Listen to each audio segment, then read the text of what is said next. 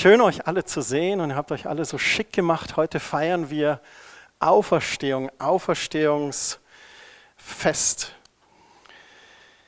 Das Interessante an Ostern ist, dass es diesen Tag dazwischen gibt. Und über diesen Tag dazwischen möchte ich heute mit euch reden. Soweit wir wissen, gab es in der Geschichtsschreibung in den letzten Jahrtausenden eigentlich nur einen einzigen Tag, an dem wirklich einige nicht mehr glaubten, dass Jesus noch lebte. Und das war dieser Tag nach der Kreuzigung. Am Samstagmorgen nach der Kreuzigung von Jesus, da machten sich die Jünger auf, nachdem sie zwei Nächte nicht geschlafen haben, wahrscheinlich. Wir erinnern uns die Verhaftung im Garten Gethsemane und sie führen Jesus ab dann eine schlaflose Nacht wahrscheinlich für Jesus sowieso. Er wird verhört, kommt zu den hohen Priestern, dann zu Pilatus, zu Herodes, dann am Tag drauf die Geißelung und dann die Kreuzigung. Zwei schreckliche Tage.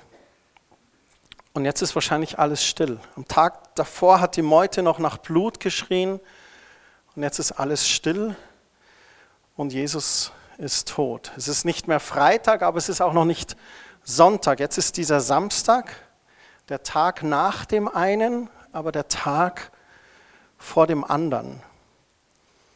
Und ich denke mir, dass das bei uns manchmal auch so ist. Es gibt den Tag, an dem wir ein Gebet sprechen und dann die Tage dazwischen bis zu dem Tag, wo das Gebet beantwortet wird. Der Tag, wo wir vielleicht eine schlechte Nachricht bekommen wo wir immer noch drin stecken und bisher noch kein Licht am Ende des Tunnels ist.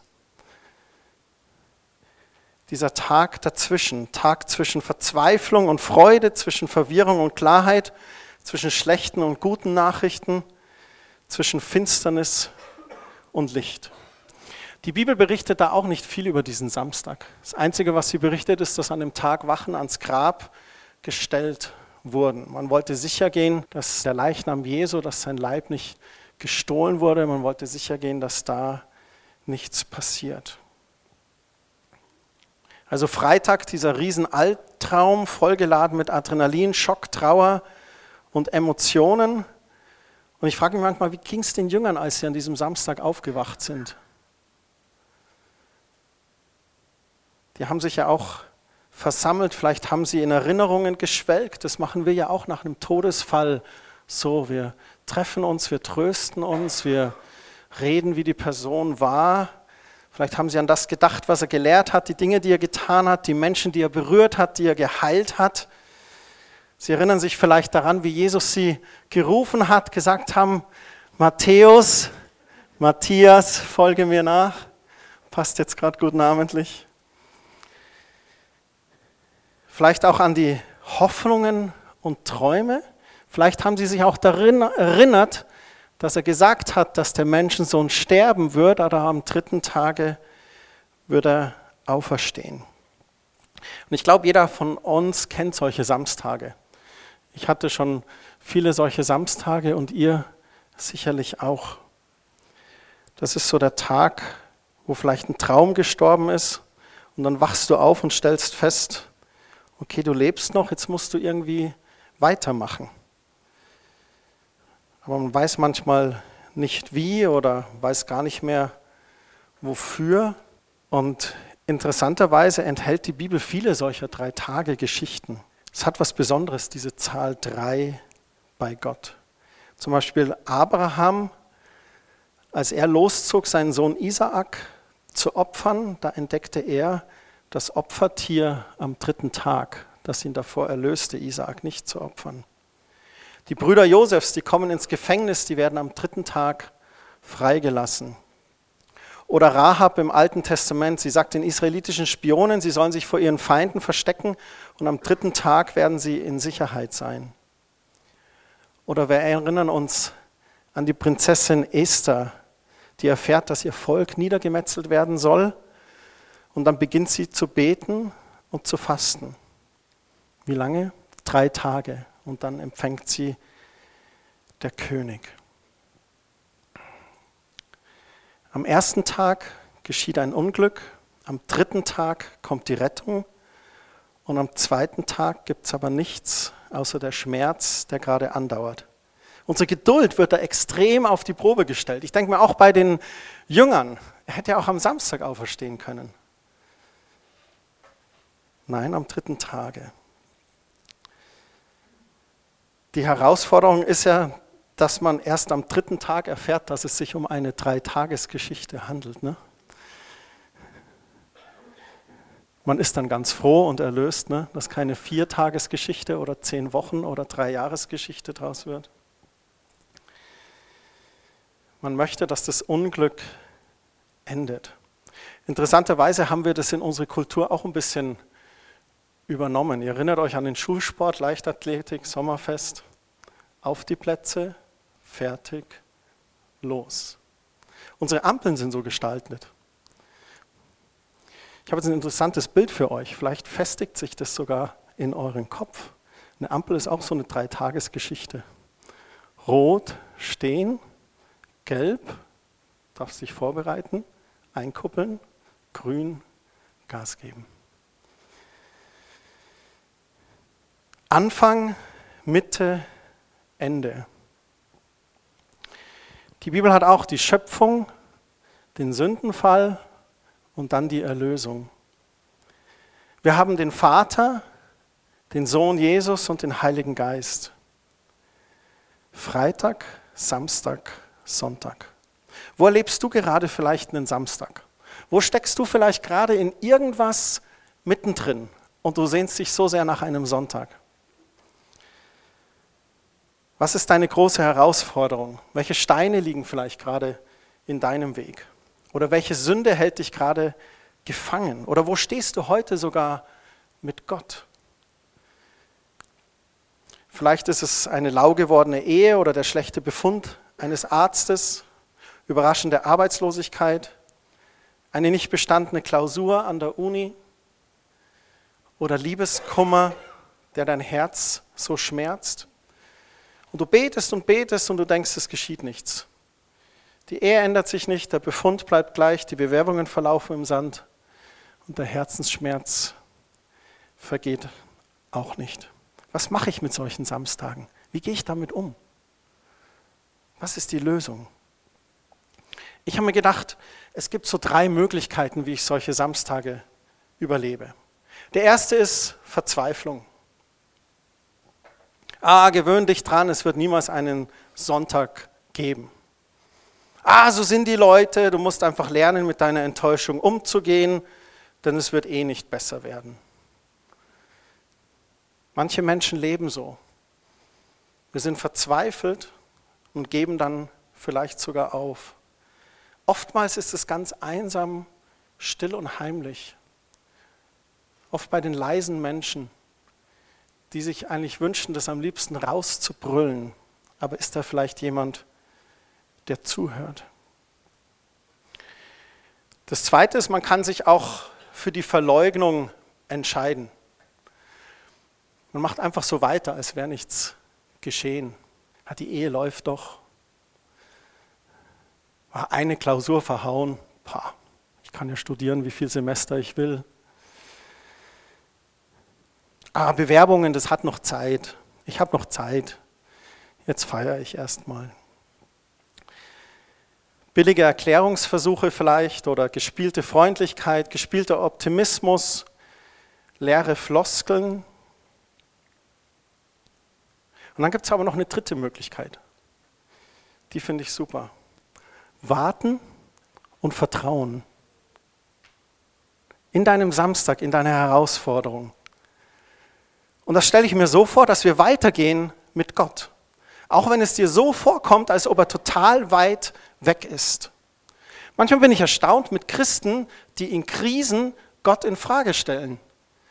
Dabei ist es doch gerade die Krise, in der ich an meinem Fundament festhalten muss.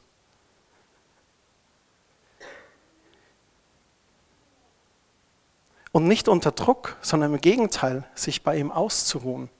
Erinnert ihr euch an den Propheten Elia, der sich mit diesen Baalspriestern dieses Showdown im Alten Testament geliefert hat? und gesagt hat, jetzt schauen wir mal, wer der mächtigere Gott ist.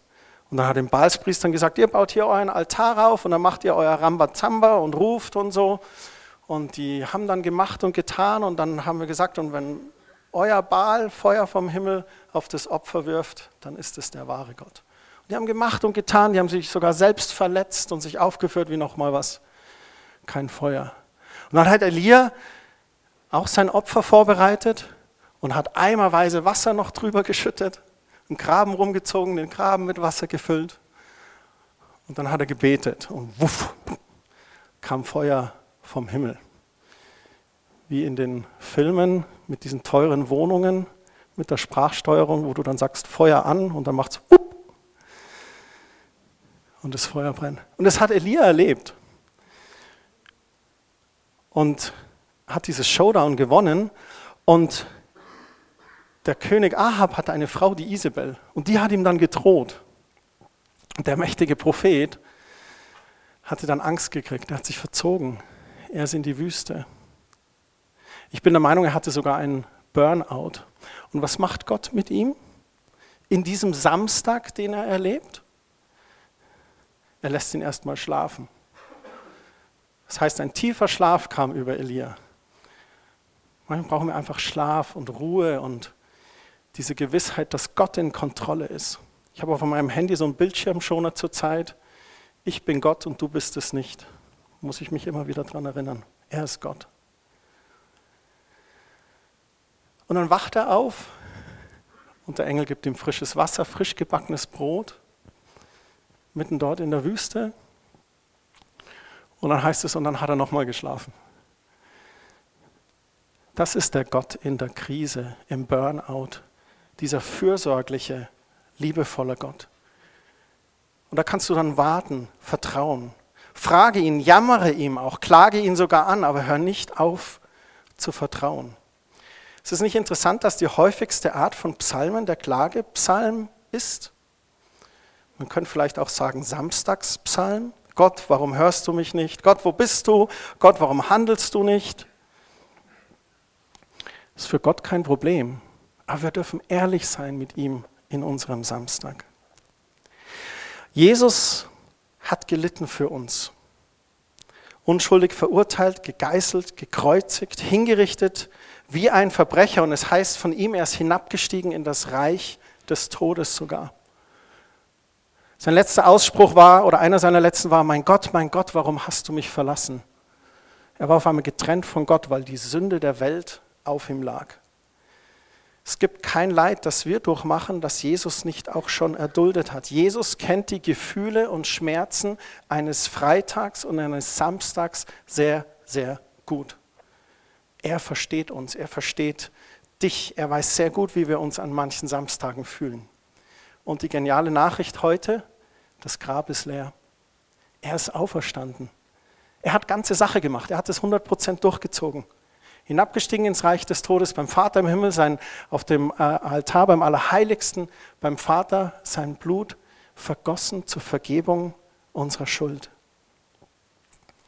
In den Evangelien wird berichtet, dass sonntags morgen die Frauen das Grab leer vorfanden und ihnen wurde dann gesagt, Jesus sei auferstanden und hat ihnen gesagt, kommt, geht zu den Jüngern, bringt ihnen diese Nachricht. Und in Matthäus 28, Vers 8, da kann man lesen, erschrocken liefen die Frauen vom Grab weg und gleichzeitig erfüllte sie unbeschreibliche Freude. Sie wollten sofort den Jüngern alles berichten, was sie erlebt hatten. Kannst du es vorstellen? Freitag, die Kreuzigung, Tränen am Kreuz. Dann legen sie ihn ins Grab und dann der Samstag. Und dann auf einmal der Sonntag, er ist auferstanden. Voll krass. So wie er gesagt hat heißt es in Johannes, so wie er es gesagt hat, er ist auferstanden. Und dann waren sie noch nicht weit gekommen. Und dann steht Jesus plötzlich vor ihnen. Krass. Ich finde das so der Hammer. Stell dir vor, an diesem, der Paradigmenwechsel des Universums vom alten zum neuen Bund. Und du gehst als Frau ans Grab und dann erfährst du das und dann gehst du los und auf einmal scheint dir der auferstandene Jesus. Die Reaktion ist auch Hammer. Sie fielen vor ihm nieder und umklammerten seine Füße. Und Jesus beruhigt sie. Er sagt, fürchtet euch nicht. Geht, sagt meinen Brüdern, sie sollen nach Galiläa kommen und dort werden sie mich sehen. Dieser eine Sonntag hat alles verändert. Jesus war auferstanden und jetzt fängt es an. Die Nachricht, die breitet sich aus wie ein Lauffeuer. Jesus erschien dann später seinen Jüngern. Die meisten von uns kennen auch die Geschichte von ungläubigen Thomas, der die Nachricht erst gar nicht glauben konnte. Und nachdem Jesus auch ihm erschienen war und er die durchbohrten Hände Jesus sah, da glaubte er auch, ja, Jesus ist wahrhaftig auferstanden. Jesus hat sein Leben gegeben und der Tod, der konnte ihn nicht festhalten. Der Versuch der Hohepriester und der Römer, ihn zu stoppen, der ist gescheitert. Und ab da ging es weiter. Und dann brachte er im wahrsten Sinn des Wortes einen Stein ins Rollen. Nicht nur, dass der Stein am Grab weggerollt wurde, sondern dann begann eine totale Revolution. Das Christentum breitete sich aus. 2000 Jahre Christentum und wir stehen heute Morgen hier im Novotel und weltweit mit Milliarden von anderen Christen feiern wir dieses Auferstehungsfest. Das ist so genial. Unser Gott ist ein übernatürlicher Gott, ein wunderwirkender Gott. Und wenn Gott, der Vater, aus dem Samstag von Jesus einen Sonntag machen kann, dann kann er es auch bei dir. Gott ist manchmal nicht zu stoppen. Beim Auszug des Volkes Israel aus Ägypten, da konnte das Meer Mose nicht stoppen. Beim Erobern von Jericho, da konnte die Mauer Josua nicht stoppen. Die Baalspriester konnten Elia nicht stoppen. Goliath konnte David nicht stoppen. Wir werden uns in den Wochen nach Ostern mit David auseinandersetzen. Goliath konnte David nicht stoppen. Und der Tod konnte Jesus nicht stoppen. Das Tolle ist, Gott reicht uns seine Hand. Das Kreuz bringt den Menschen die Chance zur Versöhnung. Und es nimmt zugleich auch dem Tod den Schrecken, denn dieses Kreuz, das sagt, auch nach dem Tod, da geht es weiter. Der Tod hat nicht mehr das letzte Wort. In Christus, da wird uns ewiges Leben geschenkt. Das ist die frohe Botschaft von Ostern. Wer mir nachfolgt, der wird ewiges Leben haben. Aber selbst vor unserem Tod hier auf Erden, da ist die Botschaft vom Kreuz ganz kraftvoll und verändert. Kreuz und Auferstehung, das bedeutet für uns Vergebung. Jesus ging ans Kreuz, vergoss sein Blut zur Vergebung unserer Schuld. Und wenn Gott vergibt, dann bleibt nichts mehr übrig. Gar nichts. Und das hat Jesus für uns vorbereitet.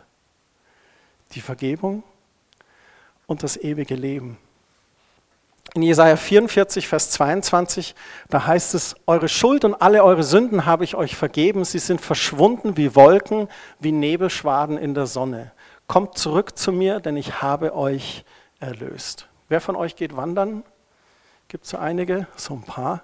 Kennt ihr das? Du gehst in der Früh und dann kommst du im Auto und parkst oder mit der Bahn fährst du hin und dann sind der Tom und Matze lachen, die waren. Es war die letzte Woche war der erste bundesweite Hike der Ranger. Ein Hike ist immer von den Rangern, wo sie von A nach B ziehen und dann irgendwo übernachten und da auch immer Andacht haben und Feuer und Lobpreis und gute Zeiten. Das war der erste Bundeshike. Wie viele wart ihr? Zweieinhalbtausend. Aha. Echt klasse. Aber kleine Wanderung. Und Hut ab, dass ihr heute alle hier seid. Klasse, das ist Hingabe, Leidenschaft.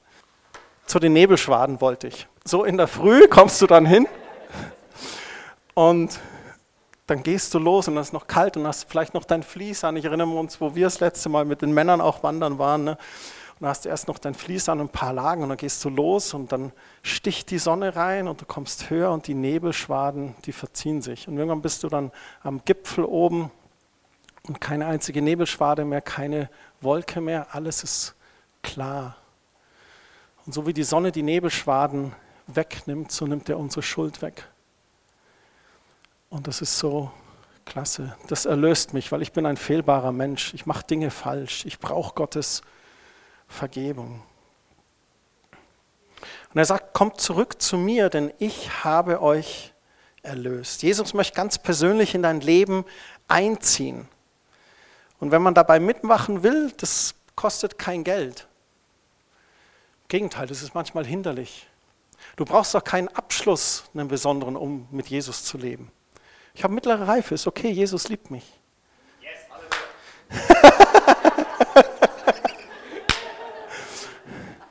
Wir waren beide auf der Friedhof Nansen Realschule, eine der etabliersten Schulen in München. Aber selbst das bringt uns Jesus nicht näher. Ah, da hinten ist noch jemand. Ähm, du brauchst auch kein besonders gutes Aussehen. Jesus sitzt nicht da und sagt, ich habe heute kein Foto für dich. Nee, Jesus bewertet nicht nach dem Äußeren. Jeder ist herzlich willkommen bei ihm. Oder ich dachte dann auch an diese anderen Sendungen, so DSDS oder Germany's Got Talent. Ich dachte mir dann immer, wenn Jesus dich sagt, dir die Hand reicht und du sagst Ja zu Jesus, dann stelle ich mir immer Jesus vor, dass er so den goldenen Buzzer drückt. Und du bist gleich durch zum Finale. So ist unser Jesus. Und das neue Leben, das Jesus uns anbietet, ist eine ganz simple Einladung. Jesus sprach das in einem Gebet an seinem Vater in Johannes 17, Vers 3. Das allein ist ewiges Leben, dich, den einen wahren Gott zu erkennen und Jesus Christus, den du gesandt hast. Er spricht da von sich in der dritten Person. Ihn als Sohn Gottes anzuerkennen. Und da möchte ich euch herausfordern, wenn das momentan bei dir lau ist oder da Zweifel sind, nicht wegzurennen von Gott, sondern im Gegenteil zu Gott zu rennen, ihm zu klagen, ihm zu sagen, ehrlich mit ihm zu sein und Gott nicht loszulassen. Und wenn du gerade in so einem Samstag drin steckst, dann erst recht auf Gott zu vertrauen. Dann erst recht stille Zeit zu nehmen. Dann erst recht einen Freund zu bitten, mit dir zu beten. Dann erst recht. Du musst den Samstag durchleben, ob du möchtest oder nicht manchmal. Und da ist es doch besser, den mit Jesus zu durchleben. Und ob ich schon wandere im finstern Tal, dein Stecken und dein Stab trösten mich. Der Stecken, weil er mit dem Stecken Leitung gibt.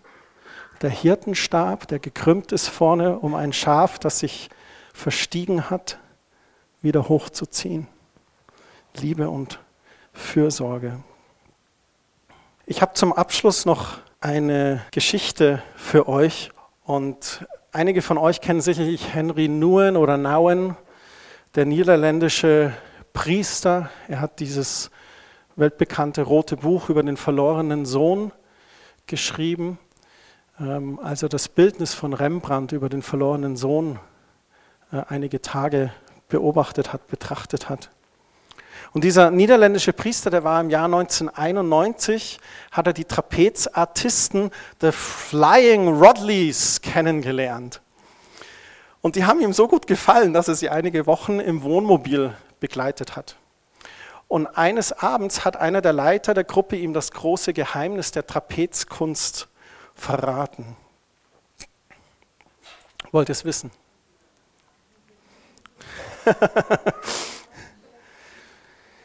der Springer, also es gibt ja immer einen, der so der Fänger ist oben ne, und dann den Springer. Und dann sagt der Springer zu ihm, als Springer muss ich vollkommenes Vertrauen in meinen Fänger haben. Das Publikum denkt vielleicht, dass der Springer in der Luft der große Star der Truppe ist, aber der eigentliche Star ist Joe, mein Fänger. Er muss für mich im Bruchteil einer Sekunde vollkommen präzise da sein und mich aus der Luft heraus packen, wenn ich auf ihn zufliege. Henry Nouwen fragte ihn, wie geht das? Und dann antwortete er, das Geheimnis besteht darin, dass der Springer gar nichts tut und der Fänger alles tut. Wenn ich auf Joe zufliege, muss ich lediglich meine Arme und Hände ausstrecken und darauf warten, dass er mich fängt.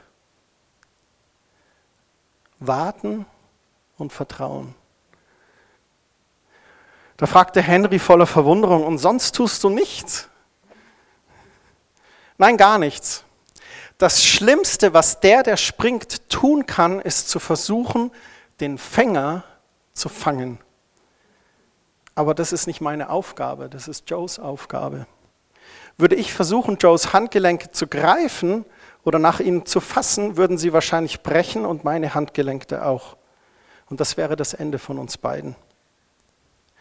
Ein Springer muss fliegen, ein Fänger muss fangen. Und der Springer muss mit ausgestreckten Armen darauf vertrauen, dass ein Fänger für ihn da sein wird. Das hat mich fasziniert. Und das ist die Frage an euch heute Morgen. Jesus reicht dir deine Hand, auch an deinen Samstagen. Strecken wir unsere Hände Jesus entgegen? Erlauben wir ihm, uns aufzufangen? Er ist Gott, ich bin es nicht. Ein Ausblick auf den Himmel noch zum Abschluss aus Offenbarung 21. Dann sah ich einen neuen Himmel und eine neue Erde, und eine gewaltige Stimme hörte ich vom Thron her rufen. Hier wird Gott mitten unter den Menschen sein. Er wird bei ihnen wohnen und sie werden sein Volk sein. Ja, von nun an wird Gott selbst in ihrer Mitte leben. Er wird alle ihre Tränen trocknen. Der Tod wird keine Macht mehr haben.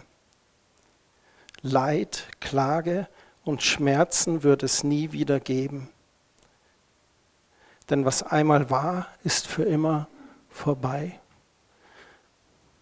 Weißt du, was das Geniale im Himmel ist? Es wird keine Freitage mehr geben und keine Samstage mehr. Es gibt nur noch Sonntage. Und das erfüllt mich mit einer Himmelssehnsucht. Das motiviert mich, an Jesus dran zu bleiben und ihm nachzufolgen. Jesus, wir feiern dich heute Morgen. Wir danken dir, dass du ans Kreuz gegangen bist, hinabgestiegen ins Reich des Todes dein Blut vergossen hast zur Vergebung unserer Schuld und dann auferstanden bist und den neuen Bund mit deinem Blut besiegelt hast und dass wir nun neues Leben mit dir hier auf Erden haben dürfen und auch schon ewiges Leben. Danke, dass du eine Zukunft hast, eine Hoffnung für uns. Und Herr, ich bete für jeden Einzelnen heute Morgen, der hier ist, der gerade durch einen Samstag geht, dass du ihm Mut schenkst, Kraft schenkst, dir zu vertrauen, und dass du jeden Einzelnen da durchträgst und dass wir immer wieder Sonntage mit dir erleben. Du bist ein treuer Gott, du bist ein mächtiger Gott. Du teilst das Meer, du lässt Wasser aus Felsen fließen, du heilst die Kranken, du bewegst Himmel und Erde für uns. Und ich danke dir, dass dein Reich hier auf Erden schon sichtbar ist. Das beten wir, dein Reich komme, dein Wille geschehe hier auf Erden genauso wie im Himmel. Und jetzt segne ich euch im Namen des Vaters und durch die Kraft des auferstandenen Sohnes Jesus Christus, die in uns Gläubigen mächtig und wirksam ist. Und der Heilige Geist, der soll euch begleiten diese Woche auf allen Wegen, in allen Entscheidungen und in allen Gesprächen. In Jesu Namen. Amen. Einen schönen Sonntag noch.